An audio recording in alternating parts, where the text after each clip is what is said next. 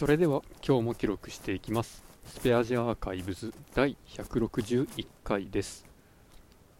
今日は6月の7日。時刻は21時半過ぎぐらいですね。蒸し暑いのですが夜になるとちょっと冷えて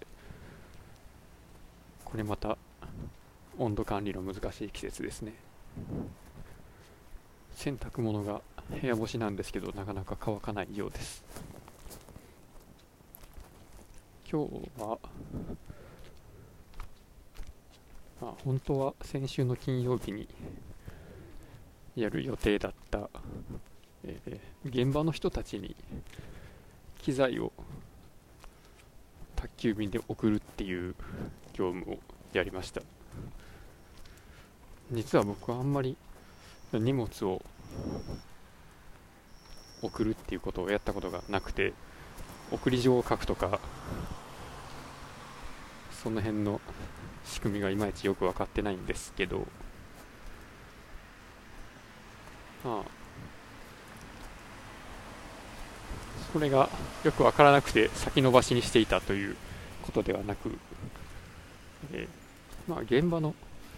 状況の判断によってその機械を使う日程が変わるということで、えー、まあ、金曜日の段階ではまだちょっと様子を見ようということで今日の午後やっと GO が出ましてそこで使う荷物を発送するということになりました。荷物といってもですねなかなかの物量がありまして、まあ、当初は14個口を想定していました。サイズとしては、まあ、宅急便サイズで、まあ、100とか160160200それぐらいのやつが合わさって全部で14個だったんですけど途中で2つ増えて16個になり。でいざ集荷に来てもらった時に三段重ねにして紐で紐で束ねていた一組の箱があるんですが紐でくくって1組にできるのは2箱までなんですって言われて結局その紐をほどいてもともと3つを合わせて1個にしようとしていたものが単純に3個になってまあ荷物の数がプラス2されて全部で18個口になりました。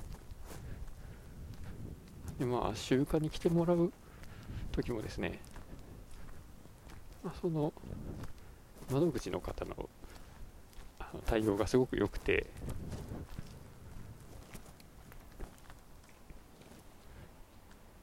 まあどう良かったかっていうとちょっとこっちの糸を組んでこういう内容でじゃあ近くの、えー、て言うんでしょうね。集配所のものから折り返しお電話させますということだったのであなんかすごい気が利くなと。その自分の要件としては支払い方法をまず請求書払いにできるのかと、まあ、ちょっと荷物の量が多いのでさすがに、えー、元払いで現金で払うのはきついなと。でかといって、えー、まあ、受け払いっていうので現地の作業をする人が取りに来るタイミングで払わせるのもなんか余計な仕事増えるしっていうころで。でしかもその荷物送ってって言って僕に依頼してきた人も請求書払い的なやつでいけるよっていうことやったので、まあ、そういうもんなんかなと思ってですね。どうやったらいいんですかっていうことを、えー、電話で問い合わせたんですけども。まあどうもできなさそうだと。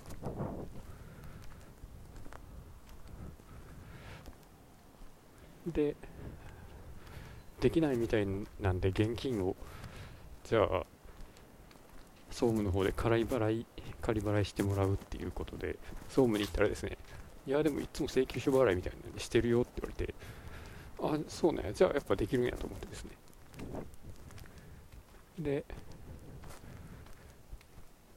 まあじゃあ週間に来てもらうまで、まあ、その何時ぐらいに週間に来るかっていうのも、まあ、合わせて折り返しお電話もらえるということだったので待ってたんですが、まあ、なかなか来ずに結局こっちからあれ結局来てくれるんですよねみたいな電話をしたらなんかそれはそれで5分後ぐらいに来てでこっちはちょっと準備できなくてすごい慌ただしくなりまして。でその時に請求書払いの伝票ってもらえるんですか？って来たらいやそれは事前に請求書払い用の伝票を、まあ、こっちで作りますんでそれには何日かかかるのでまあ、本日中の集荷となるとそれはちょっとできないですねっていうことなんであじゃあ結局現金いるんやんってなってその場で、えー、急いで総務に行って現金を出してもらう処理をしました。なかなかドタバタでも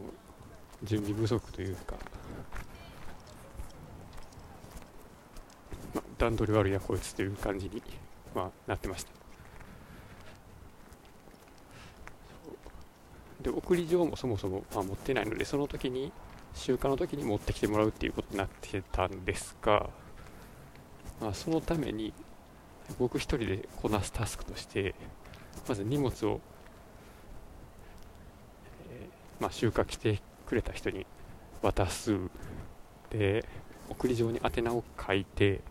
それを、まあ、多めに19枚分ぐらいコピーする。でまあ、現金を受け取ってそれを渡すみたいな。なんか同時に、まあ、そういうタスクが発生してですね。でまあなんとかあの総務の人に手伝ってもらってなんとか事なきを得たのですが、まあ、その後ですねもう一回集荷の人が来てこれは全然梱包されてないので今回は送れないですねって言われて、え確かに。見たら、まあ、なんか棒の先端だけプチプチで覆ってて、棒そのものはそのままむき出しみたいなやつがあって、うん、まあ確かにそう言われたら、まあそうなんやろうっていうことで、次の日出し直すっていうことになりました。なかなか難しいですね、荷物を出すのって。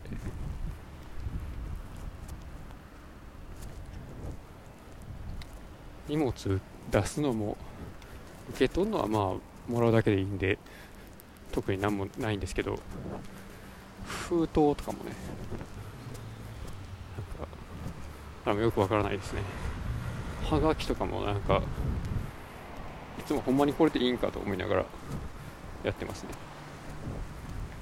ただでも封筒に関しては昨日昨日じゃない先週か。あのワードの差し込み印刷機能を使って Excel に登録した宛名のリスト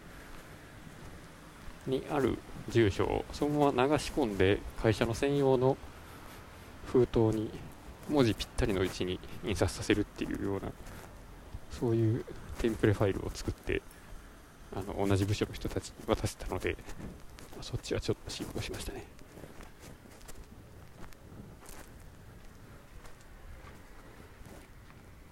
あということをやりながら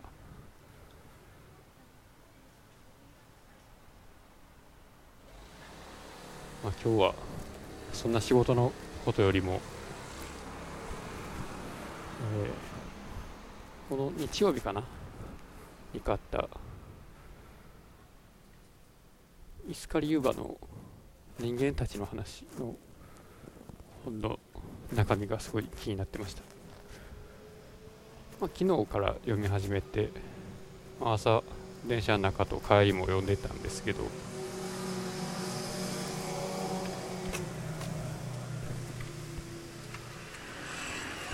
まあ一言で言うとすごい面白いですね、あ、僕は横浜駅 SF から入ってまあどうもなんかまあ駅が無限に増えるみたいなことはまあなんていうの本当に生き物体の中の細胞一個一個の動きみたいなのに対応してるんやろうなとか思いながら読んでたらまあかの引用さんでも、まあ、そういう風な話が時折あってですね、まあ、僕はすごいテンションが上がるんですが、まあ、この人間たちの話っていうのもえー、まあ、これ短編集ですね。今、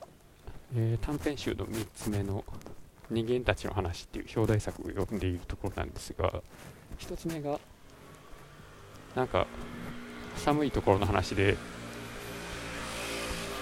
2つ目がジョージ・オーウェルの1984のギャグみたいなやつでで3つ目が、まあ、まだどうなるか分かんないんですけど、まあ、地球外生命体みたいな話なんですかね。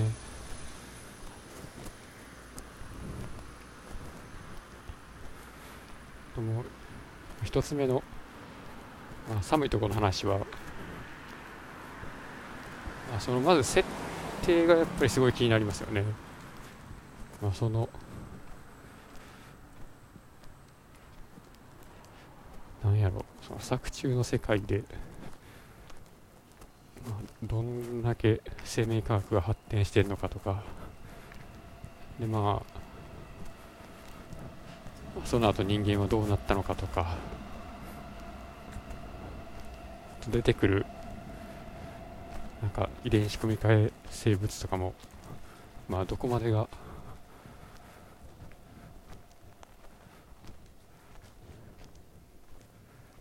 なんていうか、まあ、本当に書かれてる通りなのかとか。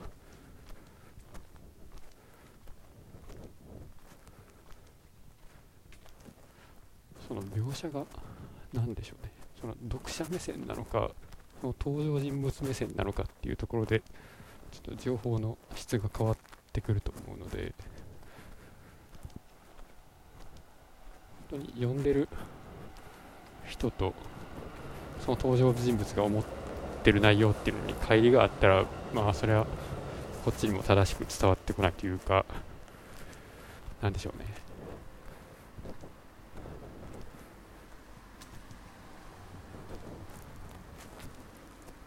その辺を保管しながら楽しむのか。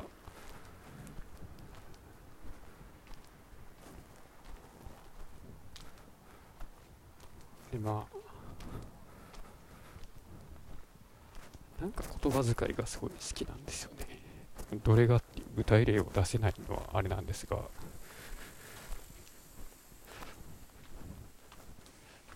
さくらも子とかあの吉村明とか。吉村明は違うか。なんかこうちょっとナンセンスめに茶化すみたいなそういう文体がところどころあって。すごい好きなんですよね。とこうありのままこう描写してるんですけどなんかすごいくだらないところを細かく書いてくるみたいな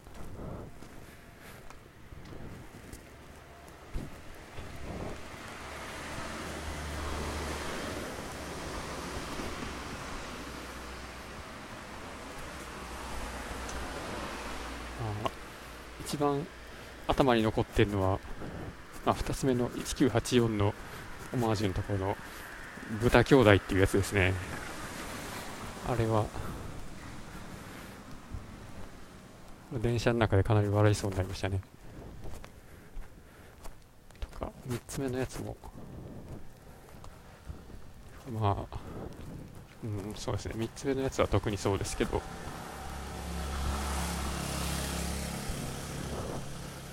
人間への関心のまあ、薄さっていうところを突き詰めたのに逆に人間の話になるみたいな。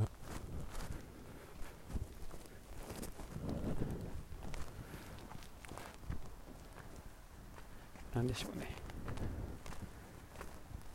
あ人間たちの話ってそういうことみたいな。ちょっとこの辺は、まあ、僕の解像度が荒くて